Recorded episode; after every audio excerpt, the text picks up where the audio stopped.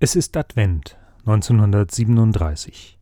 Jochen Klepper schreibt im Dezember gleich mehrere Liedtexte, in denen er sich und seine Leser auf das Kommen Gottes in diese Welt vorbereitet.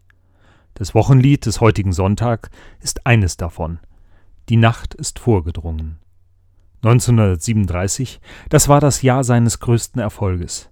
Mit der Veröffentlichung seines Romans über Friedrich Wilhelm der Vater, gelang es ihm, viel positive Aufmerksamkeit zu bekommen. Allerdings wurde er direkt im Anschluss von der Reichstumsschriftkammer ausgeschlossen und dadurch faktisch mit einem Berufsverbot belegt. Der Grund findet sich in seiner Akte. Ehefrau Jüdin.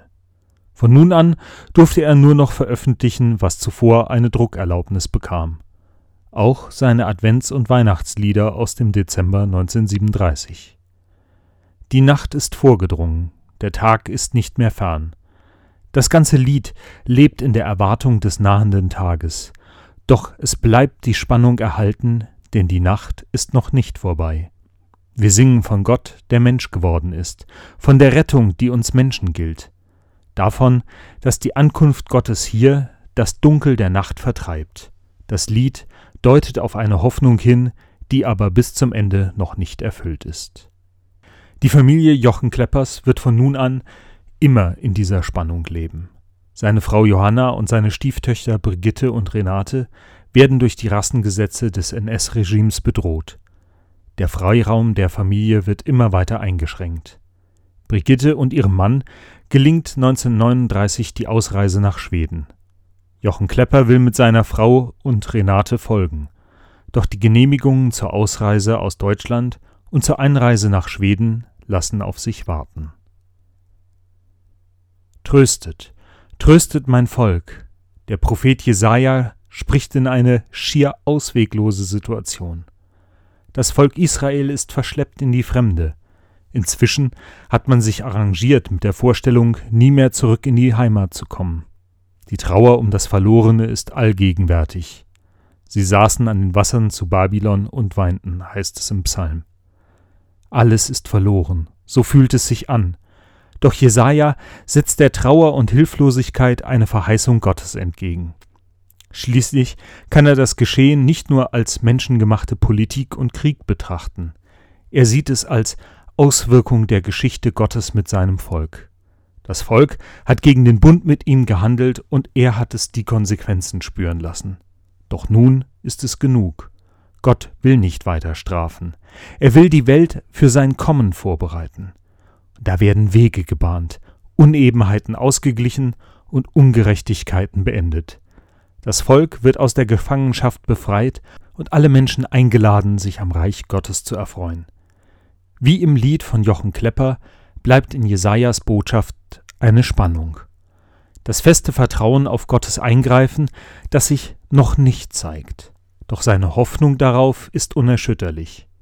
Für die Israeliten im Exil ist dies eine unglaubliche Botschaft. Sie hat wenig mit der erlebten Realität zu tun, und trotzdem wächst aus ihr Hoffnung.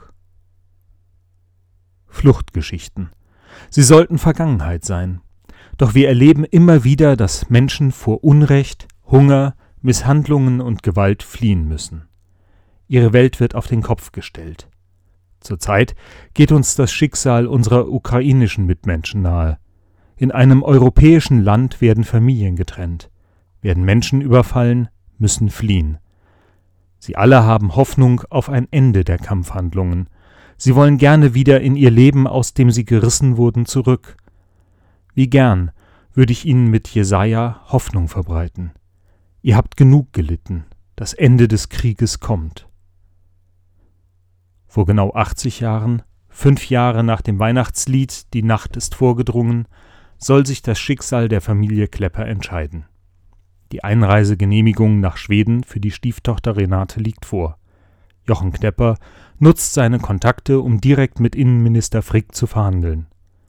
Dieser macht ihm jedoch wenig Hoffnung darauf, dass sie gemeinsam ausreisen können. Im Gegenteil, es steht im Raum, dass Kleppers zwangsgeschieden werden. Das würde für seine Frau und ihre Tochter die Deportation nach Auschwitz bedeuten. Es ist wieder Advent und Jochen Klepper schreibt in sein Tagebuch. Mittwoch, 9. Dezember 1942 Vormittags wurde Hanni zu A auf die schwedische Gesandtschaft bestellt, um alle ihre Personalien einzutragen. Nachmittags war ich bei Eichmann vom Sicherheitsdienst, nachdem Ministerialrat Dregger am Vormittag alles vorbereitet hatte. Er glaubte, Eichmann werde die Genehmigung erteilen. Er wolle die Sache rasch betreiben. Auch Eichmann fragte nach der sofortigen Ausreise.